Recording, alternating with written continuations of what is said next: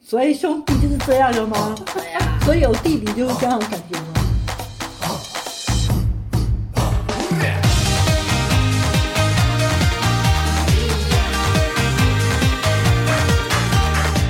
Hello，各位听众小伙伴们，大家好，欢迎来到三宅一生频道。这里是来听陈正讲苏家兄弟 CP 缘起的昭昭，这里是又写了一万多字逐字稿的晨晨。这里是伊索烟雨任平生的尖尖，哎，我们今天的主题呢是跟这个中秋节有了一个非常密切的关系的这也太 薄饼是他发明的 吗？郑成功发明的啦！郑成功站在鼓浪屿看你，中秋节这个节日，就想到一首非常有名的词啊，嗯嗯，就据说那首词一出哈、接下来所有写月亮的词都已经就是没得写了，就是我们小时候背过的《水调歌头》“点明月几时有”，来自于苏轼同志。我想先采访一下两位主播，对于苏轼有什么样的一个印象？尖尖，怎么会有水塘提问呢？我都没习过， 连复习都没有。这跟水好的不一样。你的第一印象提到苏轼，你会想到什么？正经一点的就是豪放派词人，不正经一点的就是东坡肉。那昭昭呢？贬官、美食、藕兜 兜，如果说要苏轼，轮出了碾过的痕迹。嗯，就我也想要一个这样的弟弟。 所以大家对苏轼跟苏辙一开始的印象都是这样子的。其实我也是这样子的，他爸也是这样 子的，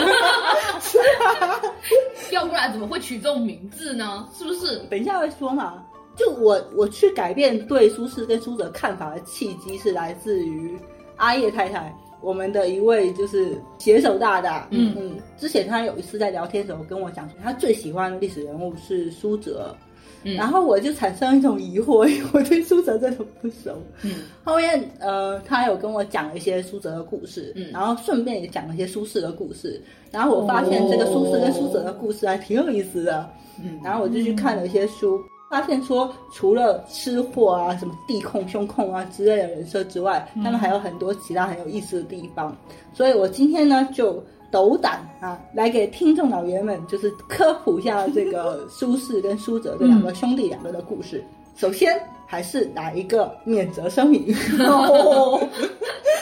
第一个就是我是现学现卖，因为我不是专业人士嘛，只是把呃书本的知识哈给它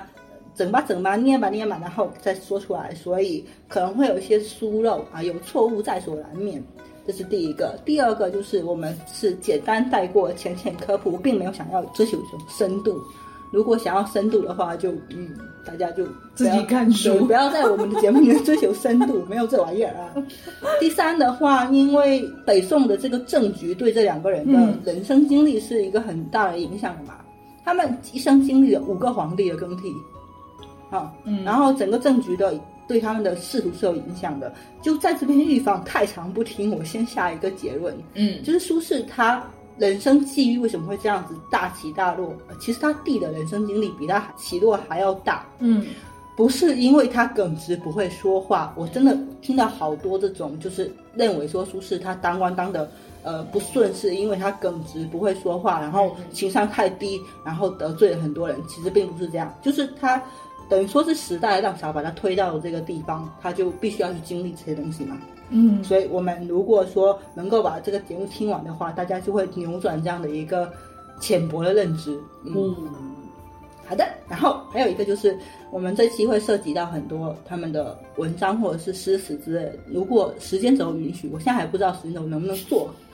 允许的话，我会把它放在时间轴里面啊、让大家去看。哦，好的哦耶。然后因为这个内容实在太多了，一期肯定讲不完。嗯然后目前我们的计划是三 期，哎，然我后们听了很开心。因为因为现在第三期的内容还是很多，如果实在不行的话，可能会有第四期。也就是说，这一整个月没都在讲述是没有封面了。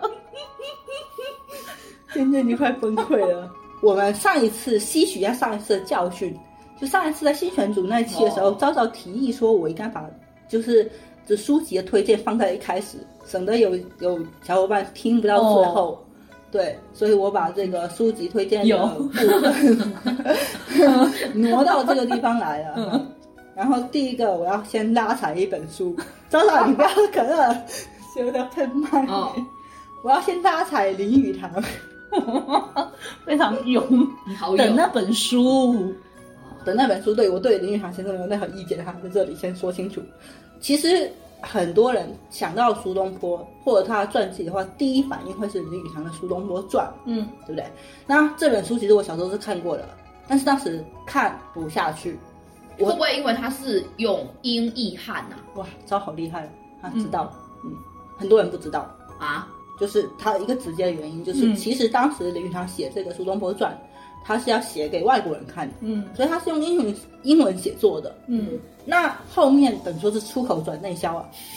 他就把这个书又翻译成中文回来嘛。嗯那其实翻译的过程当中就有一些纰漏，有一些错漏的东西。哦，然后另外就是林语堂先生他本人呢，他在写这个《苏东坡传》的时候，不是以那种非常严肃认真，呃，也不能这么讲，就是 他他那个态度是因为他要给外国人科普嘛，嗯他就不会说非常的学术的学术嗯去对待这个事情，所以他在写的时候夹带非常多的私货。本他自己个人对于苏轼的理解，对，而且还有很多歪歪歪，很多不负无责任的歪歪，不负责任的歪 歪，人家林并语且堂说我是要写个同人，不行哦并且。还有一大部分内容在讲王安石，那爱，简直是一粉底石黑。所以这本书我觉得不推荐给那种想要真正去了解苏轼的人去看，而且这本书真的很难看。我说实话，各种意义上的难看。就是我身边，我采访过身边有看过这本书的小伙伴，都觉得这本书非常难看，所以不推荐大家看这本书。嗯呃，如果说大家要正经去了解苏轼的生平的话，有一篇文章是可以去看的，但是这个文章需要大家有一点文言文基础。如果有文言文基础，或者说想要读的话，是可以去读的。 然后这篇文章来自于最有资格对苏轼的一生做出评价的人。他弟，这篇 这篇文章的标题叫做《王兄只沾端明墓志铭》，是苏轼的弟弟苏辙写的苏轼的墓志铭。 果然怎么样？最有资格的吧？所以这篇文章其实是最能够给苏轼一生下定论的一个文章，但是我觉得他弟应该戴上了很厚的滤镜。 但是也还好，我觉得他写的时候还是比 较按照我从那些渠道感受到的这个苏弟弟的，应嗯该是个还是比较会说实话的人呐、感觉比较正直的感觉人，比较正直。对，苏家的正常人。嗯，但是他会有一些滤镜，的确会有肯，定有嗯会有给他割粉饰一些部 分，但是这篇文章的确很详实，而且很感人，他那个笔触。还是墓志铭是吧？是墓志铭，哦而且很长，我觉得是我所有看过墓墓志铭，可能可以站到前几名，就很非常 长。那个碑要多大？那个碑，我觉得刻碑人可能刻到快疯，快那刻崩碑溃人肯定要追加工资啊！工你是写那么 长，然后不得不说，这个苏辙的墓志铭很可惜没有传下来，谁给他写的啊那是谁最有资格给他写的人已经死了嘛。据说是刘安世，就是他们的一个朋友写的，但是我们现在能够看到的这个苏辙的墓志铭是一个伪作，哦就是没有他没有传下来。那苏辙他自己有写过一篇自传，叫做《引兵遗老传》，就是如果说大家如果要了解苏辙，可以去看他自己的也自是传。引兵啊，引兵对，那不是饮跟水的，引兵士，对不一跟引兵是一样吗？哦，不是，不是那那两个字，哦，饮是那个聪明的饮，然后那个河河改成哦水，哦引嘛哦这个引水不是引引，然后他他知道他是隐居在那个隐颍川川这个地方嘛哦，，对，嗯，然后他自己给自己编了一个文集叫《栾城集》，栾城是他们苏家追的一个祖先，唐代有一个宰相叫做苏味道，嗯，然后这个苏味道是栾城人，所以他们哦就跟何为精精神的这个故寄乡。托对，啊？然后苏轼的文集是苏辙编的嘛，嗯，嗯，所以他们其实他们的文集又流传下来是比较完整，有流传下来。所以大家如果有一定的诗歌鉴赏能力或者是文言文阅读水平的话，可以直接去看这些东西。像我这种没有这些能力的人，我们就可以看什么呢？有几个途径，就是学者们写的书嘛。那刚才我们已经排排除掉了 林语堂的那一本，他也不算学者，还 有嗯还有一个人他是文人嘛嗯呃，文人对，嗯还有一个选择最近出了一个新版的《苏东坡新传》，作者叫李一冰，他是林语堂同个时代的人，就民国时代的学者，后来去台湾了。他有坐过牢，所以他写出来的大书的感觉就会跟一般的学者写的不太一样。这本书是陛下当时买来送给我的，嗯然后我完整的翻完了，我觉得他写的还是比较有意思的，当然还是有一些、嗯个人的情对感，个人的情感在里面。然后我今天用的这些观点和内容是来自于王水照和朱刚两位老师，这两位是复旦大学中文系的教授写的一个叫《苏轼评传》的一个书。我觉得这个书是现在目前为止我认为比较适合入门的一本。然后还有朱刚教授他自己有写过一个《苏轼十讲》，嗯嗯，然后他又又有写了一本是苏轼跟苏辙研究，嗯反正这些东西都还是挺挺好找的，打打开某购物软件都有啊，嗯反正也挺好读的。嗯我觉得他们写的没有非常的呃佶屈咬牙， 还是比较有可读性。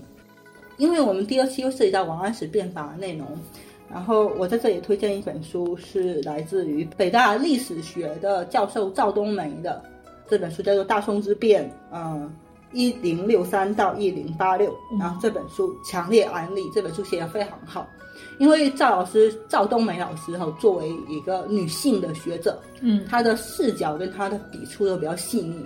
然后她在写的时候就会有带有一种娓娓道来的感觉，所以那本书虽然很厚，但是很好看，非常的可读，专业性也比较强嘛。嗯，而且他有一个写作计划，我是非常期待，因为他他之前他是从寇准哦开始写，他的第一本书是寇准，第二本书是司马光。第三本书是王安石，然后到第四本书、他还没有写出来，他是想以苏轼为主角，我是很期待他的写作计划的。我还以为是张居正嗯哦，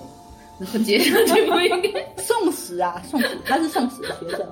哦，你你是想改革是吧？ 不是，接下去还能还有谁还能再改？所以我们嗯就是大概把这个推荐书目的内容先放在这里。啊你也可以把推荐书目写在时间轴文案哦上，可以，OK 的。嗯，好的，那我们现在正式进入到讲解环节。嗯， 那我们先从他的家庭跟成长开始说起吧。嗯，好苏轼的，的出生地是四川眉山地区。嗯这个眉山啊，嗯，好像两位小伙伴有去过，是不是？是的，网上前段时间有出现过一个还蛮好笑的事情， 就是他那个四川眉山不是有一个二叔纪念馆吗？三叔 啊，是怎么回事？ 爸爸他们都有姓名吗？爸爸一气之下去长沙了没有？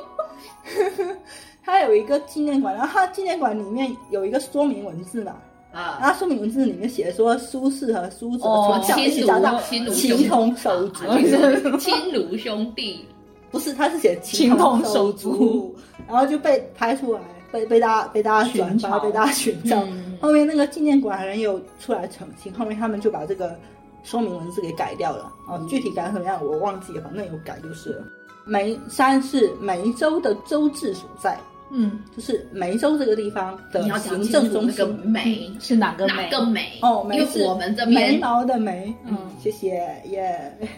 北宋的行政区划是比较复杂的，在宋嗯成立的时候是二级行政区划，然后到了这个宋太宗之后是三级行政区划，然后这个州就相当于你给今天尖尖解释一下，他已经茫然了。哦， 二级和三级就是呃就从这省是市都道这么府县分这种哎这对种哦，对类对似对对的对对对对对，你看他也很聪明嘛，他刚才已经疑惑了，他刚才已经看向天花板了。我在思 考，它这个州就是跟府是同一级的，州是我觉得现在应该是比省要小很多，但是比市要大很多，嗯就介于市跟省之间的一个地理的一个范围吧。 那个有可能就是像那种直辖市那种几和那个什么市就夹在中间的，不是有那种很大的那嗯嗯种市比我们大得多得多。嗯，然后它同级的还有这个府，嗯嗯比如说开封府，哦，包青哎天，这个我熟，还有大名府这样的一大个，名府，周华健，哎， 上课不认真啊，听什么流行音乐？啊 师在一直跟我讲话， 老师在上课，然后底下学生在开小差一样。不是你讲的那个大名府，我那个背 BGM 我就想， 起来了。嗯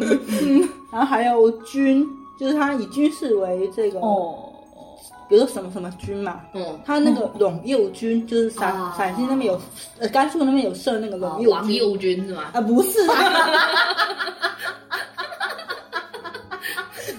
错台了啦。哦，然后哦，还有二级就是县县城，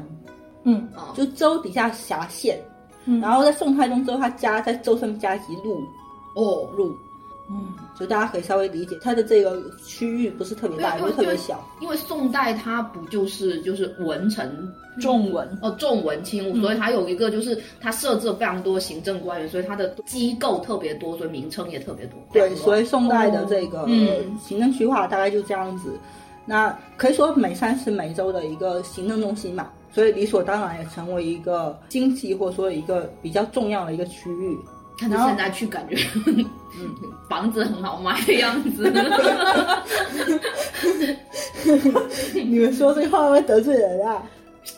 这是夸奖。对啊，宜居，就是宜居啊嗯，对啊哎，天天气挺怎么样？你们觉得？还不错啊，吃对的也好吃啊，东而西也且挺便宜安静的。哎嗯嗯嗯嗯，对，他们这个地方历史上出过很多文化人，真的吗啊具体是谁我就不说了啊，我还想然说后听一听，因为当地有很多这个经商的人家嘛，嗯嗯嗯然后其中有一家人家姓程，陆程的程，他们家想要嫁女儿，然后他们要选一个夫婿，那想要招一个读书人家的孩子做女婿，哦，然后他们就想到说，哎，前段时间啊，这个刚搬来的，不是刚刚 来，我们这个地方哈、出了一个挺厉害的人的，苏家的孩子叫做苏焕，焕是三点水，然后再一个美轮美奂的奂，嗯，嗯，哦，然后这个苏焕他之前才刚刚中过进士，他回来的时候轰动了乡里，引发了围观，大家都去看这个新科进士有多么的厉害。但当时苏焕已经结婚了，所以程家就为这个呃自己的女儿选了苏焕的弟弟弟叫做苏洵，作为可怜哦，备女婿胎，。 呃，这个苏家本身，刚才我们说了嘛，他的家谱上面记载说，眉山苏家是唐朝武则天时期的丞相苏味道嗯的后裔，是因为苏味道曾经被贬官贬到梅州来，应该所以是一个潮流，所以他们家都是讲川普是吗？是是吧？那他讲话应该很好听， 应该很可爱，应该很软。软 是不会吵起架来，那可很可怕。然后这个程家的姑娘嫁到苏家之后，发现这个苏洵呐、跟苏焕完全是不一样的人嘛。这个苏洵是一个无心科举，然后也不读书，然后也不工作，就天天家里蹲的那种阿宅啊呀，阿宅，对，天天在家里面聚众喝酒，然后酒喝多了就开始吹牛，然后觉得自己才华横溢，无处施展。这哥哥很好的继承了其中的一些点哦。 孩子出生之后，苏洵也没有改变自己，后来还离开家去四处游历，在家的时间屈指可数，所以家庭的所有的嗯经济来源全部都靠程夫人，就是这个程家的女嗯儿。后面程夫人她知道自己嫁妆毕竟是有限度的，而这个丈夫根本就是不指靠我望不上高调，指 望不上的，嗯嗯所以她在眉山经营了一个纱户行。你们肯定有去过那个仿古街嘛？嗯，仿古街不是有一个那个二叔他们住过那个旧宅吗？三叔啦。他爸爸虽然不在地，经常游历，好歹也给他留个坑位，是不 是？那个仿古一条街上面有他们的旧宅嘛？嗯那个旧宅是前面是店，后面是宅，就前面是他们的那个沙户的那个商店，嗯后面是呃他他们们住家的地方。嗯对，这个沙户是一种精细的丝织品，就跟四川当地的一个特产有蜀一定锦关之类系。的是吗？呃，没有到蜀锦那么高级，就是说它可能是一种稍微精细一点的丝织品。然后就可能是那种什么类似那种麻混丝之类的。可 能是我也不知道，不要问我我。最近看了一篇文，就是写这种的。虽然就数学不着家，但他回来的时候还是有有一段时间嘛，那回来会带钱回来吗？就是他不要钱已经不错了，还带钱回来，想多了，真的是。他跟陈夫人先后生了六个孩子，嗯呃，三男三女，其中大女儿、二女儿和大儿子都先后夭折。八娘这个小女儿呢，是长到十八岁的时候，因为陈夫人他们家嗯也有要娶妻的这个孩子嘛，嗯他就想说把自己的女儿嫁回娘家去，嗯哦，就是想说娘表家亲上比较亲对，啊有嘛这种照应嘛。但是这个女儿嫁回陈家之后，过门不到两年，怀着身孕的时候就被陈家虐待致死。这么夸张啊？对，所以苏洵因此就跟陈家断绝了往来。就不打死他。你想，陈夫人她这一辈子真的很苦的，孩子先后夭折嘛。嗯，丈夫大不着女儿家，对丈夫不长家，然后大女儿又被自己娘家虐待死了，嗯然后幸好她还有两个呃儿子，嗯一个二儿子，一个三儿子，傣族出好笋，至于到傣族，然后这对于两个陈夫人来讲嘛，是不是？这两个兄弟是他唯一就是长大成人的孩子。嗯但是呢，我小时候听过一个故事，是关于不是一个，是很多个故事，苏关于小妹啊苏小妹的。哦对，我后面才知道苏小妹并没有这个人。对啊，不是还讲说和谁秦观哦，秦观哦， 对啊，秦不是少还爷有秦观是苏轼跟苏辙的学生。到底是性转苏轼变成苏小妹，还是性转苏辙变成苏小妹呢？这个问题就非常的有意思了。哦性转苏辙派是觉得说，你看吧，就是只要有苏小妹出场的时间，苏辙都没有出现过，都是苏轼出现。然后性转苏轼派认为呢，这个苏小妹的性格就跟苏轼一模一样了啊。啊，就两个合在一起嘛，嗯就这样啊。不出所料，就是苏小妹这个故事又是谁写出来的呢？就是冯梦龙大大，哦，哎，这这不可信啊，毫这不不可意外，毫不信意啊。外。所以大家知道苏小妹并没有这个人啊，当然就是他们兄弟两个谁性转这个事情就嗯，冯梦龙大大说了算，他爱转谁就转谁。这两个兄弟也不是很省心，因为苏轼还好，苏辙很小的时候身体非常的差，嗯可能有肺病吧，就看那个状态应该这样。因为苏轼写诗，他有写到说，小时候嗯他这个弟弟是一到冬天就要裹在棉被，然后要躺在床上，然后呼吸声非常大。就因为家里面已经有连续夭折的孩子的经历，而且他这个大儿子夭折的时候，这个苏轼已经出生，而且已经有点懂事了，就是已感觉到家里面有这样的一个氛围，所以从小大家对这个苏辙嗯这个小儿子会不会夭折这个事情，应该是有一定的心理准备的嘛。嗯，所以苏轼从小就要照顾这个弟弟，要一直照顾。他们两个才差两岁多，嗯差不到三岁。其实苏轼他有很多很细腻敏感的一面，他在人生当中有很多跟生命有关的感悟，我觉得跟他从小看的这个弟弟有一定的关系。但是那个陈夫人她没有放松对这两个孩子的教育，因为陈夫人本身是自己有读过书，而且她自己特别喜欢读历史，嗯他就很上心去教导自己的儿子读历史，给他们讲历史故事，然后讨论这个历史人物，所以这个事情对于苏轼跟苏辙未来的发展和影响都非常的深。苏辙记载过一个事情嘛，说小的时候啊，那个他陈夫人在给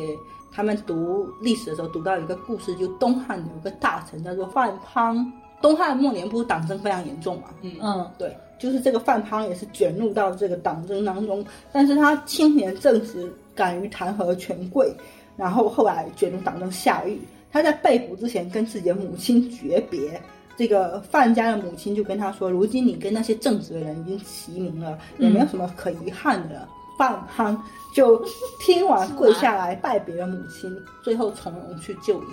然后苏轼听完这个故事完之后，就跟他妈妈说：“我能不能去做这个范滂呢？”嗯他妈妈就正色跟这个苏轼说：“嗯你要做范滂，我就做范滂的母亲。”哦嗯，所以他从小就有这样的一个教育嘛。等到苏你你轼两个逼讨 公，那我怎么办？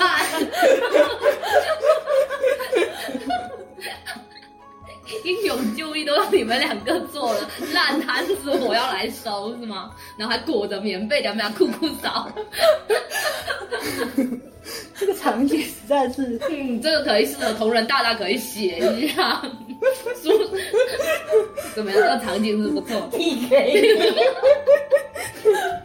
然后等到苏轼八岁，苏辙六岁的时候，嗯陈夫人她去亲自去拜托了当地的一个道士，就一个天庆观的一个道士叫张仪， 怎么给他批命是吗？没有把人孩子送到道观去读 书。然后这个张义简这个人，他在道观开了一个学校嘛，他不光这教看来书是龙识虎字，山这一道的，可能是吧，因为脏。呃，他还他还把当时士大夫流传下来的文章给这个孩子们读嘛，就增加他们的阅历跟见解，其实算是一个不错的开蒙老师。嗯，嗯，你看上偶是育儿吧，对啊，哦爸爸完全是隐身的吧，嗯，对。然后庆历七年的时候，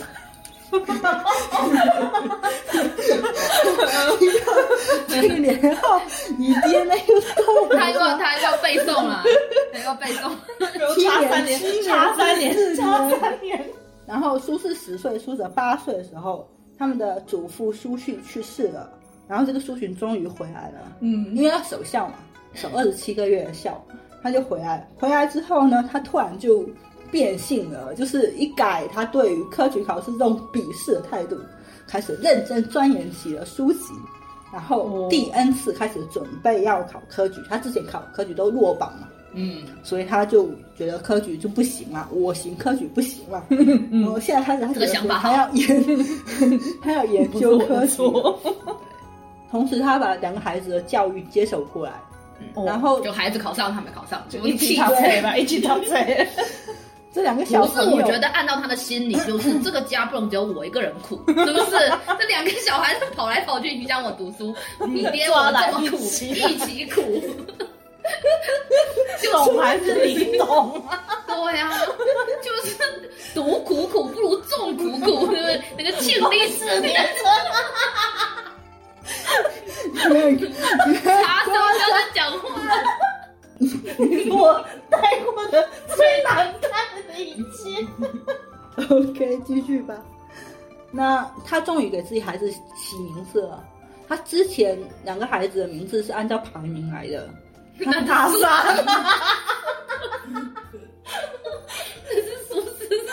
伯仲叔季嘛，然后不能一二三四来，说苏三，苏三，对他奇邪， 那是要去红铜县离开。就是之前他们都没有学名嘛，嗯，就是上学的时候都没有学，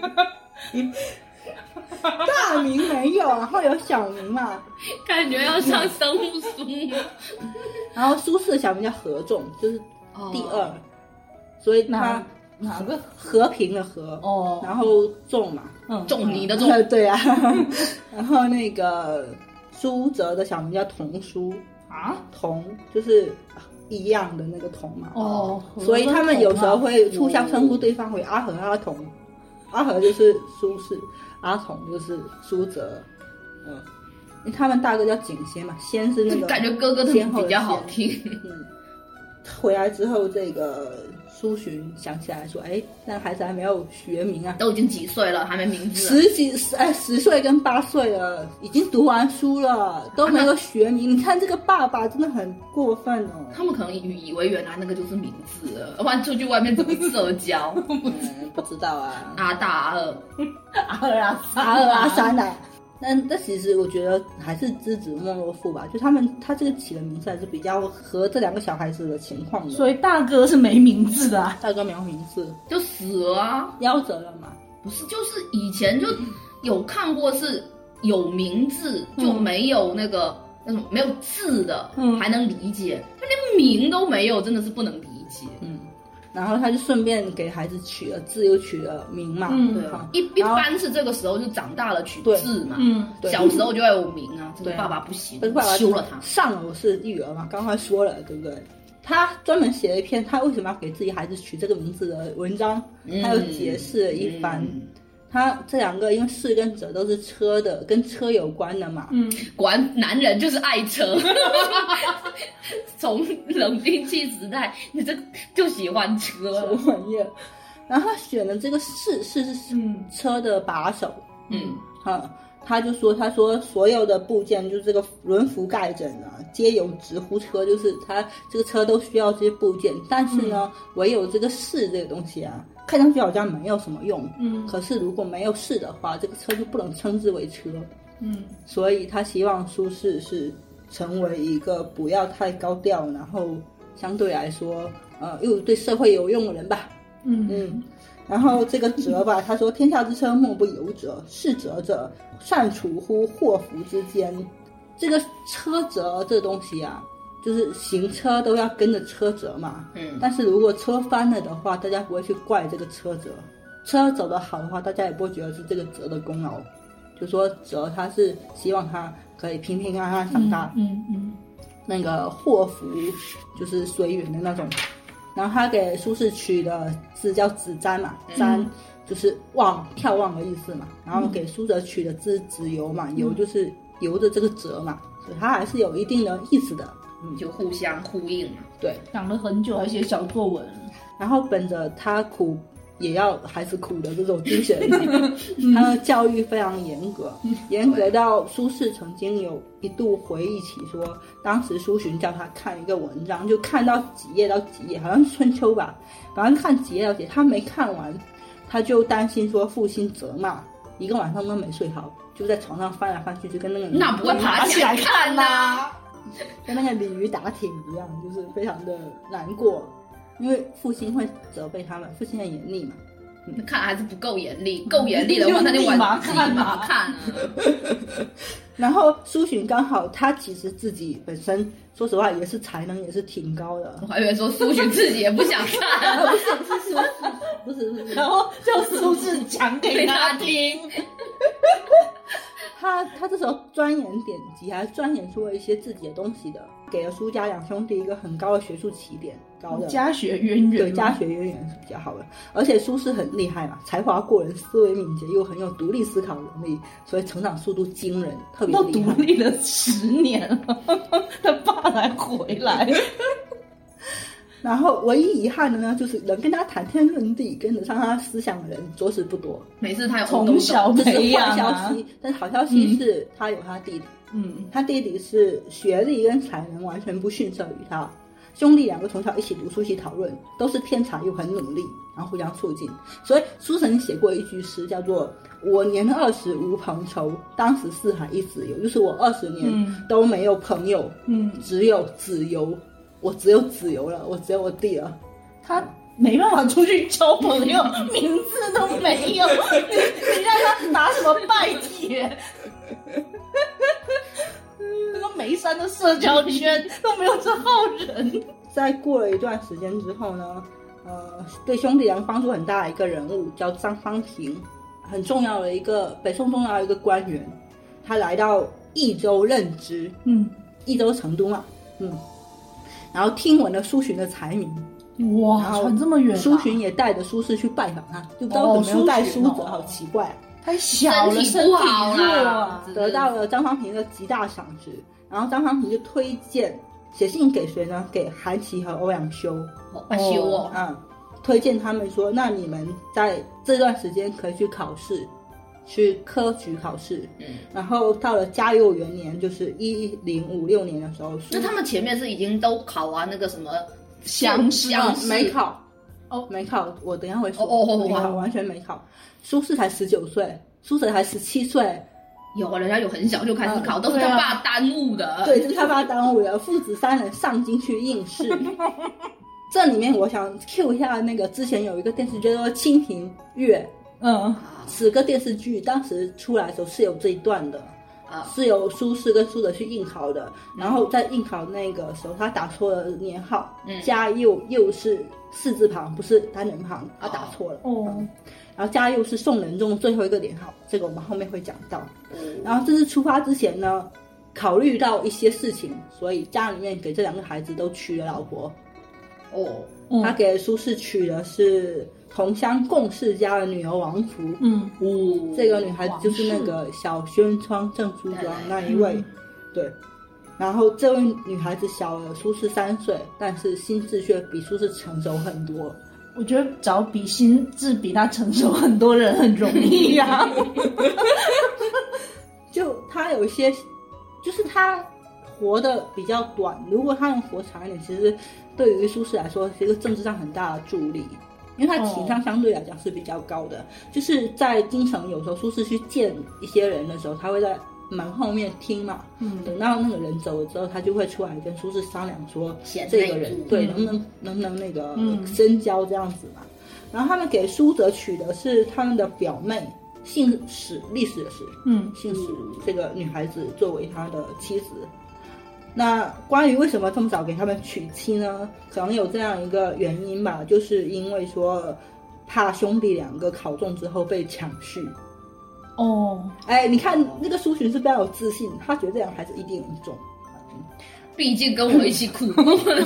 一起苦过的日子，而且他自己自命不凡呢，有没有嗯因为科举考试在隋朝的时候就确立，当时选官制度都是士官制度嘛。那唐代的时候是逐渐完善，嗯宋代科举考试就渐渐取代了这个士官制度，成为主要的选拔方式。然后因为有很多人他考完科举完之后，就等于说是鲤鱼跃跃龙门，马上就得到了可以做官的资格嘛。就有很多人去绑架抢婿，就是有有很多那种家里有女儿人，嗯他就就就蹲在那个进士房底下去抢那个人，嗯直直接拉到家里去完婚的也是有的。然后你要想哈、这种会去绑架抢去的人，他本身可能有一点政治上的一些势力。那如果说日后他们兄弟两个进入到官场里面，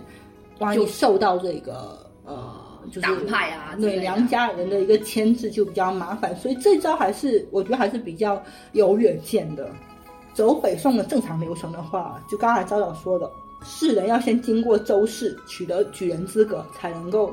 去礼部进行省试。最后一关是殿试，是皇帝主持的嘛。嗯那他们一次都没考过，所以他们就先到开封府参加开封府的州试。我一下子就跑就开特始招生啊，不是，比如说他是四川人嘛，嗯本来应该是四川考试嘛，对啊但他跑逃到那个可以吗汴京，在汴京考的，这样可以吗？这样比较好考 啊，这这就是这 就是高高考考移移民民啊！啊，这我觉得是更难考吧，因为开封府的人应该更厉害吧。可是你想想，去北京应该更好考啊，因为他院校 多。对呀、不是院校，他们考官员呐、考公务员考试啊。高考移民啊，然后他他们取得了这个举人资格，三个人哈，父子三个人都考了这一关，然后可以参加接下来的省试。嗯然后在结束开封府考试和礼部考试中间，他有几个月的时间去复习嘛。嗯那苏家人就住在一个驿馆里，就是驿站嗯，里面去备考。苏洵这个时候就放弃了科考，他的理由是这样子：他说自己年纪大了，不想自己的答卷被达官贵人传阅玩弄。我才不相信呢、就是因为 就是因为考完之后跟他儿子对完答案，觉得我自己考得不好，我不想被两个儿子拉踩，是这心理我懂。我觉得有可能，真的有可能。然后他就一边在这个驿馆督促两个兄弟的学 习，王兄另外一方面又带上了苏轼去拜访达官贵人。然后当时的达官贵人，欧阳修啊、韩琦啊、富弼啊这些人，他都看了苏洵的文章，然后给他很高的评价，又对苏轼留下了很好的印象。为什么又不带苏辙，就很奇怪。就是可能公款只能报销一个、啊，就就出差名不是，就额。像那种这自助餐，一大家 一小，就大家两可大一小，是吧？然后嘉佑二年正月，这个礼部省试就正式开始了。本次的主考官是翰林学士欧阳修。哦，然后这次考试很有意思，出了两个比较有意思的事情。第一个事情就是这次科举考试，因为是欧阳修本人出卷，而且嗯进行这个批阅的嘛。哦好然后这个我知时道候了，呢，那个神奇的故事，呃，这个时候呢，当时市面上流行一种硬学的文体，叫做太学体，就是讲究说对仗工整、骈文，而且要用那种大家一万年都没有见过的字来写文章，嗯，就越生僻越好，让你看不懂，让我你火星文嘛，让你看看不得懂上很我厉书。害。欧阳修与参与阅卷的好友梅尧臣一起顶住压力，触弱了所有用太学题来应试的学生，嗯他想要推这种比较清新的、比较实用的文风嘛，嗯那是有扭转的这个文风的一个局面，但是他自己本人却遭到了很大的一个压力嘛，甚至有考生就落榜考生聚众想要去殴打他，物理上的殴打哦，真的是要殴打他的。那当时还有人向在位的皇帝宋仁宗提出了质疑，但是宋仁宗给予了欧阳修充分的信任，所以北宋的文风到现在开始就进行了扭转，其实欧阳修起到一个很重要的作用。然后另外一件事情就是判卷过程当中，北宋对于唐朝有很多的科举考试上的形式上的一些改进，比如说胡名考试，嗯，大家写卷子不是用自己的字交上去的，他要把这个名字糊掉，然后重新编号，编号完之后还要有人重新抄一遍。嗯嗯我觉得这个这个很聪明啊，对啊这种方式就让人家那种认那个笔记，啊对对对对对，因为古代的人他们的他们的字你稍微做个记号，人家也是是是是，嗯嗯而且他们字也都很好看啊。嗯，因为人少，他们才几个人考试。然后当时梅尧臣读到一篇文章，觉得这个文章太棒太好了，必须是第一，他拿给欧阳修看。嗯欧阳修读完觉得真的不错啊，可是他想说，嗯，因为他的学生曾巩嗯，所以欧阳修为什么会这跟一点是有好处苏爸爸那么好，就都太自命不凡了，干嘛给爷就最高，就 这种性格。哦，可能是吧。他就觉得自己的这个学生中孔很厉害，这个文章搞不好他写的，嗯，但是他觉得如果把它归为第一的话，可能有这个作弊之嫌，嗯嗯他就避嫌把这个文章变成了第二名。结果发开胡名一看，这个人叫苏轼，嗯马上就知道说，嗯，这个人厉害了。厉害了。然后两个人又通过了皇帝主持的殿试，得到了进士出身。那你想哦，十九岁跟十七岁的小孩，然后取得了殿试，取得了这个进士的资格，这是苏洵一辈子都没有拿到的功名。两个兄弟轻轻松松就得到了。嗯，苏洵说深藏功与名，嗯他内心讲说，我参加的话也一定可以的，只不过我没参加。对， 然后欧阳修呢，他也对苏轼寄予了厚望。他有跟梅尧臣说，他说读世书就读苏轼的文章，不觉汗出，快哉快哉，觉得读起来很爽嘛，嗯然后不知不觉就流汗下来，说老夫当筚路，放他一出头地也，可喜可喜。你看欧阳修也是很狂的，嗯，他说我要放他一马，让他出头，我如果不放他一马，他就出不了头的意思。然后他北又宋的那些文人都很狂的，他又事后又表示说，三十年后世上人更不道找我，就是三十年之后世上人只知道苏轼，不知道我了。嗯所以他是给苏轼很高的一个评价的，而且他的预言也将成为现实，他没有看走眼。嗯，当然，正当父子三人在京城大放异彩的时候呢，家乡传来了噩耗，就是他们的母亲妈妈呃嗯陈夫人去世了。所以陈夫人她是没有得到儿子高中的消息就去世了，我还蛮遗憾的。太遗憾了，便宜了他爹。他可能得到最后消息就是苏洵不考了， 哦，有可能，好惨啊！一个是妻子去世，一个是嗯母亲去世嘛，所以两个孩子要为母亲守孝二十七个月，三年嘛。嗯这个三人就回故乡去奔丧。然后苏洵不知道是不是因为妻子过世之后，突然对对生命有所感悟，所以他开始研究《周易》。嗯，这是扶上妻嘛，之后三个人又再度回到京城，这次还带上了苏轼的妻子王弗，以及苏辙的妻子叫史氏嘛，这嗯两个小小女孩也跟着来了。那与上次不同呢，他们这次走的是水路，就是通过长江走出来。哦，水路风光美好，三叔留下了一本诗集，叫做《南行前集》，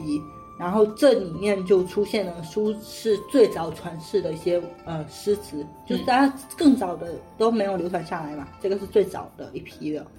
而且苏轼跟苏辙他们两个用的诗题都是一样的，两个人写同样的题目，然后各写一首这样子。嗯然后编编成一个集这样子，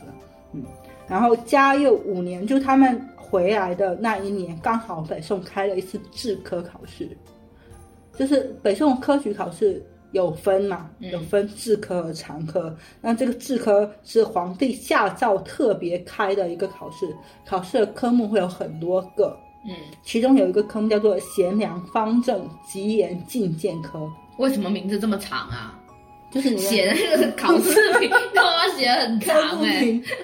然后简称贤良科。贤良，真的太尖了吧。所以要选什么呢？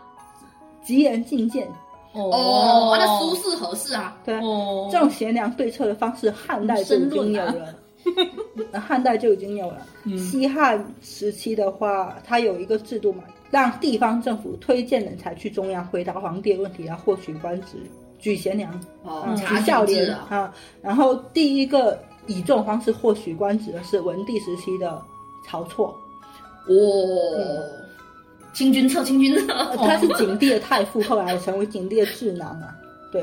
然后大家熟悉的像董仲舒啊、东方朔啊，都是以这样方式走上仕途的。所以都是一些这狠个人是比较古老的一种方式方法。嗯啊，唐代的话，他把这种方式融入科举制，成为皇帝临时下诏举行的选拔人才的特殊考试，嗯啊，称为制科。嗯然后常科就是唐代有常科嘛，嗯常科就是进士啊、明经啊这种。嗯然后北宋保留了这个制科，并完善成了一个完完整的制度。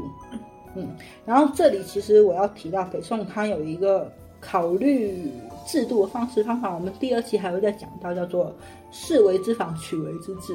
就是对任何需要考虑的方面都制定完善的计划嗯和呃制度去规范它，然后任何东西只要它可能会发生，就用呃制度去对它进行妥善的安排和完善。这个想法是挺好的。但是就造成了刚才招说到一点，就是北宋的这个荣官，垄官，这个我们下下一期再说吧，好不好？嗯，然后自科出来的人比较容易得到晋升，哦，嗯所以很多考完进士人他也会去考自科，就可以这样子考吗？可以允许，但是这个自科呢非常变态。第一个，首先获得考自科的资格要经过大臣的推荐，哦，没有人推荐你，你没办法考。那这个推荐这个环节呢，他们两个是不用愁的。那我如果不是我，我已经是大臣了，我也不能考，是不是啊？你你都已是经大是臣了，了，你考什么？什么？啊？你都再是考一下嘛你。都是公务行员，你还考公务员考试干什么不？行，你要先辞职。嗯哦，对，可能是欧阳修就推荐了苏轼去考，嗯然后苏辙当时去这个吏部报名的时候，就有官员拉住他，好像是叫杨舔嘛，拉住他说你要不要我考给你制科推啊？荐我给你推荐啊。嗯然后苏辙还获得了不止一个人的推荐，嗯靠然后就是朗言呢大家推荐他们。嗯嗯嗯对，然后这个时候呢，我就要说一个苏轼曾经说这是自科考试的一个情况，但是先说好，这个事情是他跟自己的徒弟讲的，没有旁证。而且从史料看，这个也不是真的，但是我们听听看苏轼是怎么自己吹牛的。是别人说书是怎么自己吹牛的？对，苏轼说那年自科很多人考，三十几个人考。宰相当时宰相是韩琦，韩琦出来说：“你们这些人真没有眼色，有二叔在考试，你们还敢来考？”而且他还说：“他说当年八月份就要考自科，但是呢，苏辙生病了，所以为了苏辙，这个自科推到了九月。就自己吹牛还不够，还要拉上弟弟是吗？对，但其实啊就我这这，这是自考是按照历史记载是在八月进行的。呃他他那个意思就是就是给自己找个补嘛，就是就为了印证这件事情是真的。你看，还要拉弟弟下水是吧？嗯，有人推荐这是第一关，第二关他还要交一个贤良进卷，那是什这么？个贤良进卷就是要写五十篇的文章，五十篇啊五！十篇那个那上那准备自己准备自己写哦写完之后交上去完之那后随，便写吗？通过还是就是大家会把这个贤良进卷作为他们呃表达自己政治思想的一种方式方法。苏轼讲过说，他跟他弟两个人在准备这些策略的时候，条件非常艰苦，只能吃三白饭，米饭是白的，嗯盐是白的，白萝卜也是白的，就是吃这种。苏家兄弟的进卷，按照后人的研究的话，是一个整体，就他们是约好了，甚至可能是一起写的，写完之后可能有互相有修改什么的，反正他们那两就个是人两100个一起篇写文了章一百篇是吗？然后嗯平均分是吗？，对对，哦可好能像写完是这给样对方修改呢。哦，也有可能。会会有可对能，啊完全有可能。对，那这个进卷本身，它名义上是交给朝廷，其实是要公开给社会，社会的人都可以来批评，来来这个流传的，嗯，要接受全社会的公开的一个一个指指点指指点点点。嗯对，如果说写得好，就有进一步考试的资格。那这个写的好是是大家字字有点点有有有什么贴什么小红花之类吗？还是什么？怎么他可能是有些阅卷人，然后又结合一些社会舆论，然后来选出来的人吧。就有我点才是像真有点像像选秀的那种大众评哎，审、有可能专业，评审、大众没评有，审。我觉得比较像那种数据女工看转发的数据量的那些。有可能哦，倒也不会到那这这么个要采访女博士和林涛涛这两个 我要，们家鼻子最近一直在转，哦哟，太可怕了！ 然后这个是第二关嘛，嗯，第三关是最变态的，第三关叫做命格谬论，就把你关到一个小黑屋，还想用密格，给你六句话，我看他那六句话，每句话不超过十个字。嗯这，六句话来自于传世经典，就是比如说像春秋这样的，嗯但是也可能来自于注解，嗯嗯嗯，就是历朝历代对他们的注解嗯嗯嗯里面的话，嗯要指出出处，并且分析意思，然后就着这句话要写文章，要写六篇。哦是给一句话还是给六给六六句句话话，六句分话别都写要答对，嗯所以这个真的非常非常的难。幸亏送后面的都不用 考，然后苏轼是他答对了五篇，有一篇他出处只对，但是他没有详细到哪个地方，就是有篇是出自于《史记》。嗯嗯，他写到太史公，但他没有再具体再指下去，嗯但是因为他其他都写对了嘛，嗯，所以这个就算他勉强低空飞过。他 勉强就已经很厉害了，好嗯哦嗯吗？我他弟苏辙是六句全对，想也知六道，苏，他弟看起来就是好学生他啊弟，也厉害。对然后值得一提的是，这次考试的考官是王安石。呃我嗯，进院过了之后，这次考试就剩下三个人了，就两个过苏这关还有个的，谁？还有个叫王介的人，就是三个人，剩下三个人，然后进到最后一关。最后一关就是皇帝出题，然后写策论嘛。嗯皇帝亲自主持考试，然后考官有五位，他们就写文章，写文章完之后，呃，来评定嘛。五名考官加皇帝对三名考生，压力很大啊。干嘛？你是要在这五个人面前、六个人面前马上写吗？对还是对，啊，那他们在干嘛？等他们写他吗们？写嘛，他们那这些监人考老坐师在那很里，辛苦 啊，这就应该是他们会有一个地方写，然后写到你考哦官。对嘛，就啊就考官都泡茶哎聊天啊。鸡对啊，因为因为这种宋代他们考考试的考官都会关到那个贡院里面关很长一段时间，就是在考完试之前他不能放出来的啊，他们三个也是在贡院考这个的在吗？皇帝面前考呀。那就在在那宫宫里里面面考啊，对那环境就会好一点啊。嗯，内容是测问，就是对时政问题的对策。嗯啊，这个是随机的，就是告诉你说我们要我们要考测问，嗯然后你可以写任何关于时政的话题。我觉得应该弟弟写的比较好吧。呃，这个结果很有意思，就是考试结果分为五等，三个人怎么分五等啊？ 考试结果就是他们评定的考试结果，哦，就优良中，差哎，第五等就是不过关，嗯啊啊，第二等跟第一等是虚设。北宋从哦，开始制科到这时候一百多年过去就了，没人拿第没人一拿、第二，是不是？第一、第二，就就是说白了就是不给的，哦说明说不给的。哪有那这样也是啦，那也是啦。北宋之前最高一次是第三次等，还不给第三等，给第三次等，给一个 C 减。那这个就有一点那个了，娇柔造作了。北宋啊，你想想看，就是顶多给你给到第四等就已经很了不起了。嗯，嗯，我之前看了一个营销号的嗯，文章，营销号说苏苏轼考试都是考第三等低空飞过的，说他水平很差，我觉得我快笑死了，就是他完全不了解这个情况了。嗯，然后这个时候出来考试结果出来这样子，王介是第四等，嗯就过关了嘛哈。然后苏轼是第三等，嗯，他是北宋从开国到现在考唯一一最个好的第三等的人，嗯后面还有考过第三等，但是这个是真的很厉害了。就第一个考最好的。对，苏辙就有意思，嗯呃，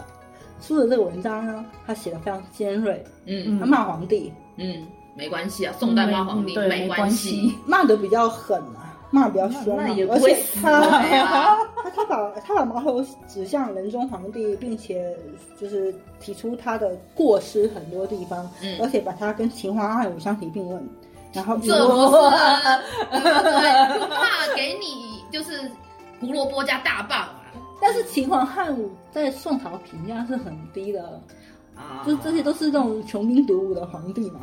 对嗯，而且可能就是因为当时仁宗朝跟西夏有战争，嗯我估计是要批评这个东西啊，然后引发了五位考官的争执。然后司马光主张说，这文章写得那么好，应该给第三等啊。嗯嗯，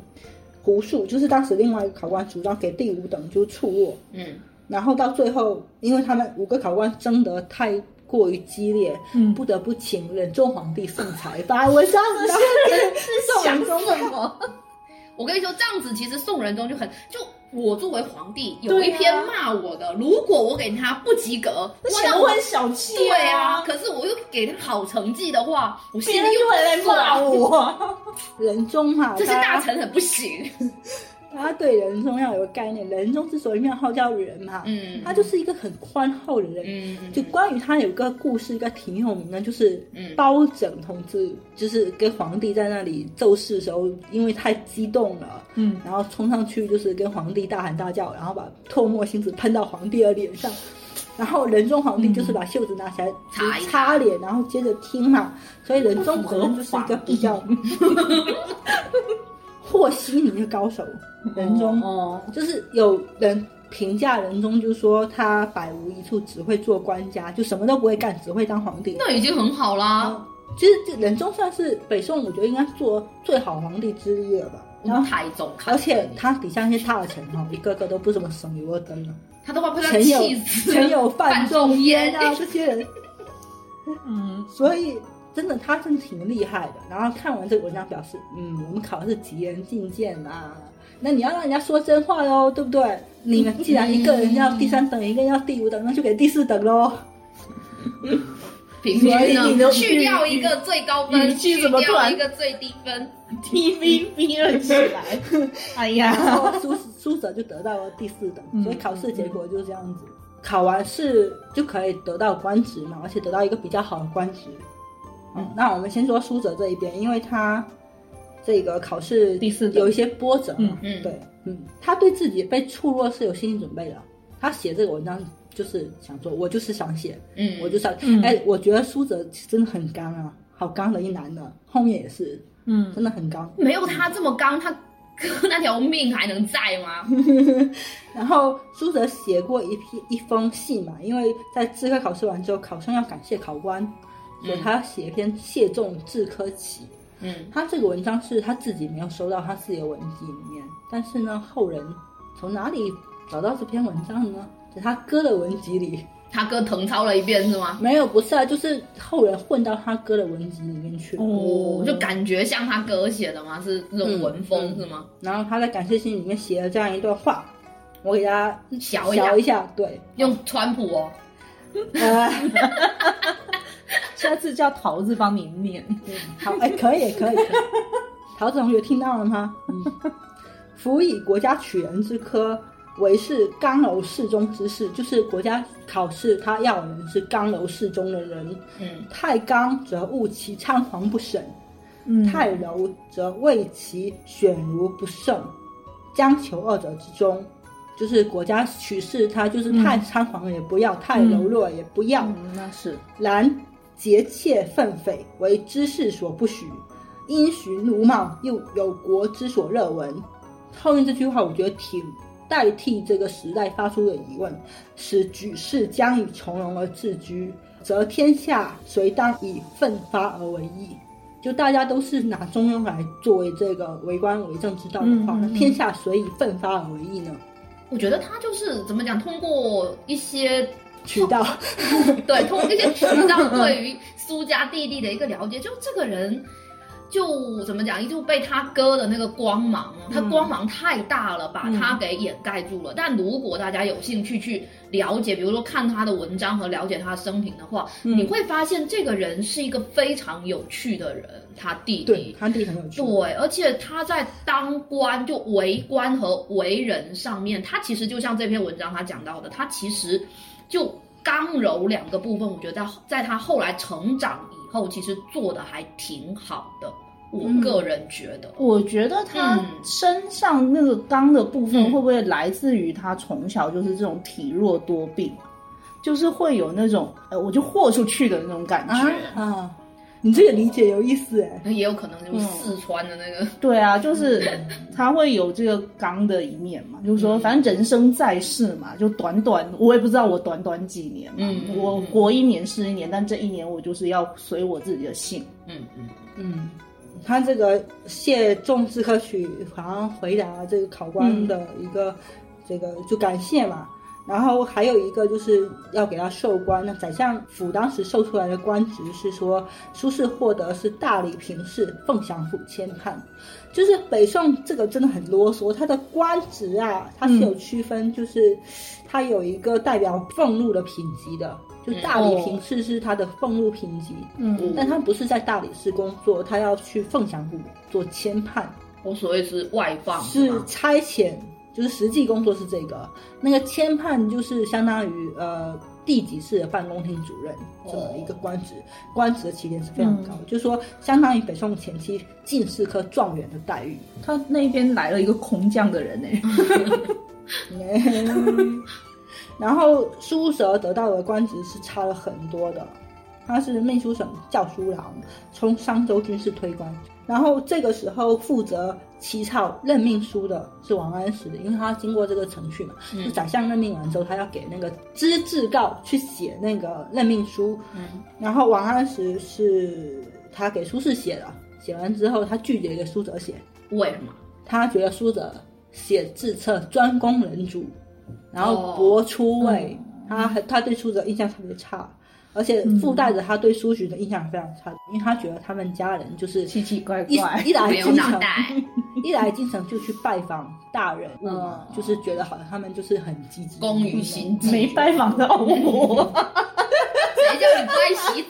哦？他就动用了他作为知制告的权利，嗯疯狂辞头，把他的任任命直接扔回去。能这然后样表吗？示对这个人事的不满。但是宰相坚持任命的话，他可以换一个人起草这个任命书。就是北宋的制度有一些弹性，很柔软，就是它会有一些这种比较有有这个弹性的部分。但是这我觉得也是它的制度里面很，就它一定要有人写这个，像这个流程就一定要有，对没有的话对你就不行。他们有很程序教正义条，对非常教是是条是，，但是他可以换一个人炒，所以他们就另外找了一个人起草这个，然后一就样很高贼把啊。这个官职给发下来了。那王安石还说过，啊就这个传说，传说王安石还说过这样的话，他说，如果他是制科最后一关的考官，他一定会把苏轼跟苏辙处落，因为他们两个的行文风格像那种战国纵横家，就是没有什么实际，只是会空谈的那种感觉。嗯嗯，然后这件事情让王安石跟苏家交恶，特别是苏洵之后写了一篇《辩奸论》，故意写给王安石的，就是说你就是嗯奸人呐、奸小人。英爸真的是哦，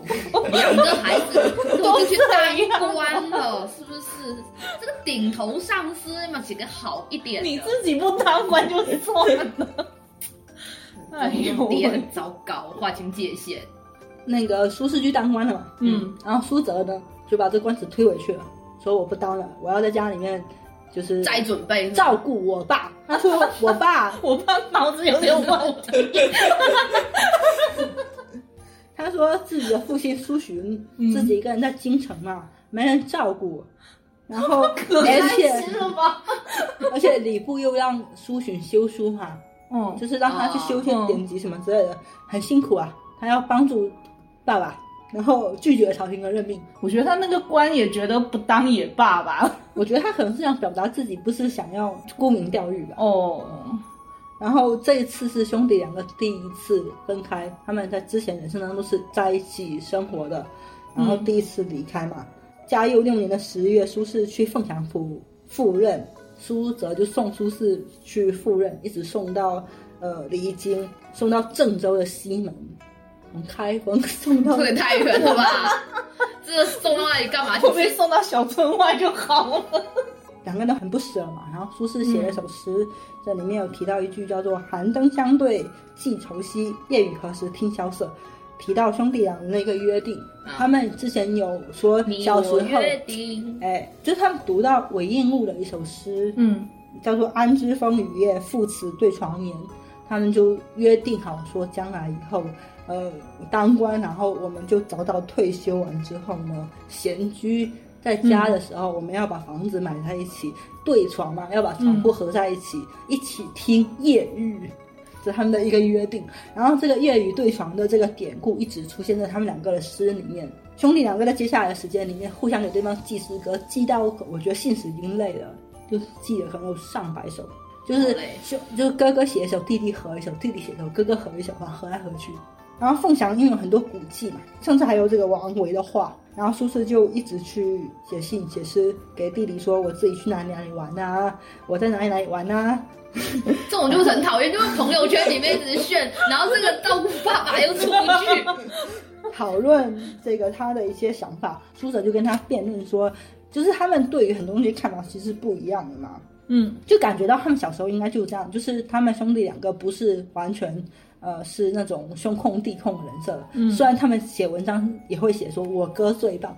真的，苏哲写过一句什么诗我忘记了，反正就是说我哥文章天下第一，没有人能赶上他。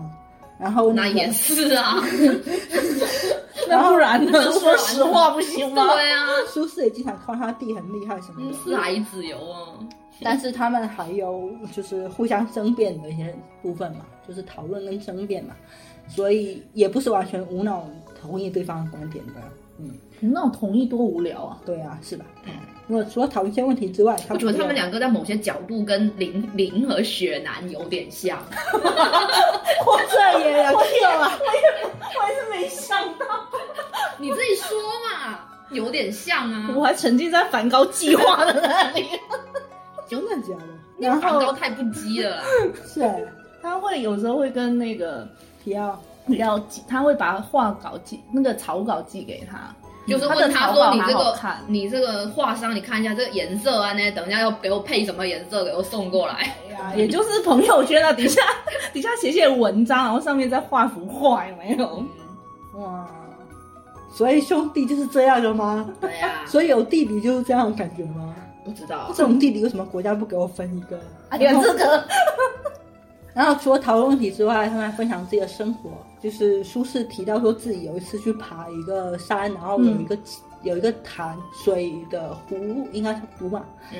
嗯然后有桥太险，他不敢上去。嗯，然弟后弟就笑他。他说游泳爱山心未至，不将双脚踏飞梯。嗯，然后他弟就笑他，对他弟笑他说：“先国之君今未足，临脚临潭脚战怕长堤。”肯定你上去之后肯定是双脚发发战的 吧？就是他他高哥是低不是有那种拆嗯恐高 症？他的他哥恐高很严重啊，真的，他哥真的有严重横看成岭侧成峰是什么啊？就在地底下 看。 我要是远近高低各不对啊同，所以叫远近低。后来苏哲还跟他说：“我去学射箭。” 哦，然后哇他哥就说他弟个子很高，射箭姿势一定很好看，说官鲁长生最堪学，就是嗯夸奖他。哦，他很高哎、我我觉得他们两个应该长得还不错、啊，四川的男孩子都挺好的，长得都挺好，白白净净的。四川的女孩剧长得也很好。对啊，后人好像我忘记是谁，我忘我记得有件事情，就后人他们在说，就是嗯想要什么样的一个长相，他们觉得苏哲长得非常的帅。啊后嗯 人应该吧？后我世觉得还有一个故事，我想讲给尖尖听，啊就是苏轼喜欢一个玉女洞的水，哦觉得这泉水非常的好，嗯就是那种山洞里面的水，他自矿己物就质觉过高，得可能喝了会结石。我们有王安石了，还有他就自己又觉得去太远，他就派人去帮他取水，嗯但是又怕取水的人骗他，于是就把那个竹子破成符器， 嗯反正就是放在两个地方，让那个取水人用符器来取水。但是他又破完之后，又担心说这个取水人会不会又又是做一些什么手脚，他就写给苏辙，苏辙就跟他说：“哪里的水不都一样吗然后讲给我听。？”他说：“无欲则无忧。” 然后多防出多欲，欲少防自减。受君无忧福，阶下全可宴。就是给你一个无忧福啦，嗯你到哪里的水都可以喝啦，一样的啦，没什么区别。啊不一。样，我个我对美食是不能屈服的。那宋朝地方官，嗯按照道理来说是三年一换嘛。那苏轼这个凤翔府迁判，理论上应该做三年，嗯但他做了四年，为什么呢？因为嘉佑八年的时候，宋仁宗去世了。哦，继位的宋英宗还没有，就是皇位交替出现一些问题。下一期我们会再具体讲。那中那那个苏轼在治平元年，他回到朝廷，下一个官职是殿中丞裁判登闻院，登闻院是信访办，哦，在中央任职的登闻哦中央任职的。但是苏就调回来当京官了。对，从仕途上看来说，他的升迁是很顺利的。嗯但嗯他弟弟却这时候去了大名府，嗯河北，嗯河嗯北去河北了，嗯，离开了京城。嗯，但是治平二年到三年，就是这段时间，苏轼的妻子王弗跟苏洵都去世了，就先后去世了。哦，兄弟两个只得又再度扶官回守去孝嗯了，对，回到故乡去居上二十七个月。然后上期结束之后，苏轼就续娶了王弗的堂妹王润之作为妻子，嗯然后再度回到京城。嗯，嗯然后这段时间一来一去，两三年的时间，等到他们回来的时候，京城已经变天了。嗯这段话呢是来自于王水照和朱安老师的书，我就念一念给大家听一看。好，这是兄弟两人最后在家乡的时光，离开之后再也没有回来。此时苏轼三十三岁，苏辙三十岁，他们最幸运的就是有彼此一个才华和自己相当的知己，在之后政治风波之中共进退，荣辱与共。嗯我觉得这其实苏轼真的是他这一辈子最难得的，就是有一个就懂他的一个弟弟弟，弟真的是不是太真的，因幸为嗯因运了。为他站的高度在当时的知识分子来讲，他的整个的高度就比较高了。对，是那如果没有一个跟他，就是而且还是在他身边的，嗯可能就会那种很寂寞啊。高手都六是孔寂泉寞，涌玉宇，高处不胜嗯对寒啊，是不是？嗯，好的，那这是我们第一期的内容就到这里结束啦。我的声音已经哑啦。 嗯辛苦啦，辛 苦辛啊好苦对，还有一个异常就是片尾曲。哦，好，第一期的片尾曲呢，我思来想去，我们还是按照之前我们的规划，就是昭昭和尖尖提议说，你这个苏轼跟苏辙的 减负吧，怎么能少这首歌呢？对，就是来自于任贤齐的兄有弟。今生今生所兄弟，这首不应该放在就后面有那个按键的那里吗？哎，我都安排好了，没关系。哦，这句话不是很适合他那个绝命诗吗？不是绝命诗， 呃，约约等于绝命诗给他递的那个。好，这个我们第三期再来讲。好，但是这首歌我听了听那个歌词，还是蛮好代餐的，本来就是啊，是不是？所以我们就把它作为 MV 第一期也很好看的主题。哎，是吗？啊那是个电影，真的啊？等一下我们去看一下 吧。嗯嗯， 对。大家马上就投给晨晨看一下，嗯真的假的我们看一下让晨晨呢缓一缓。嗯，好了，非常感谢我们晨晨今天的给我们的第一课硬核满满的知识，就是这一下一期会更硬核，我跟你说。对，然后这你刚听到后面这两个叉声都没啊话 讲了。好，那我们这一期节目就到就此先到为这里止。嗯，对，希希望大家能够坚持继续听第二期，会更精彩哟。嗯好的，嗯，拜拜拜拜。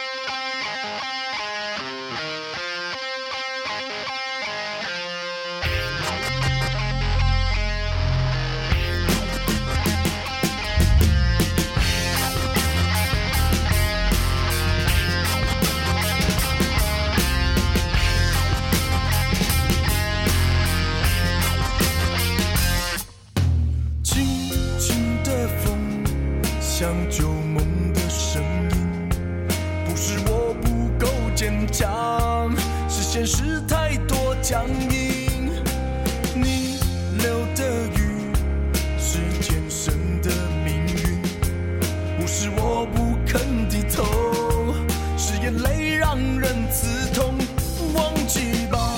若可以，也算是一种幸运。如果一个人的心只能少出一个你，两个人要去到哪里？牵着两手就是个天地。余生啊，有什么可珍惜？流浪人没奢侈的爱情，有今生今生做兄弟，没来世来世再想你。漂流的河，每一夜每一夜下着雨，想起你。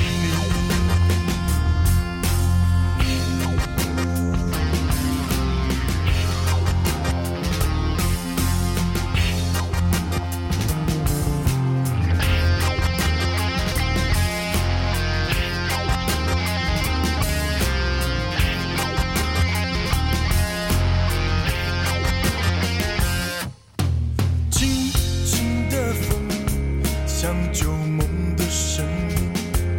不是我不够坚强，是现实太多僵硬。你流的雨是天生的命运，不是我不肯低头，是眼泪让人刺痛。忘记吧，若可以，也算是一种幸运。如果一个人的心只能少出一个你。两个人要去到哪里？牵着两手就是个天地。一生啊，有什么可珍惜？流浪人没奢侈的爱情，有今生，今生做兄弟，没来世，来世再想你。漂流的河，每一夜每一夜下着雨，想起你。有今生，今生做兄弟，没来世，来世再想你。海上的歌，飘过来，飘过去，黑暗里的回忆。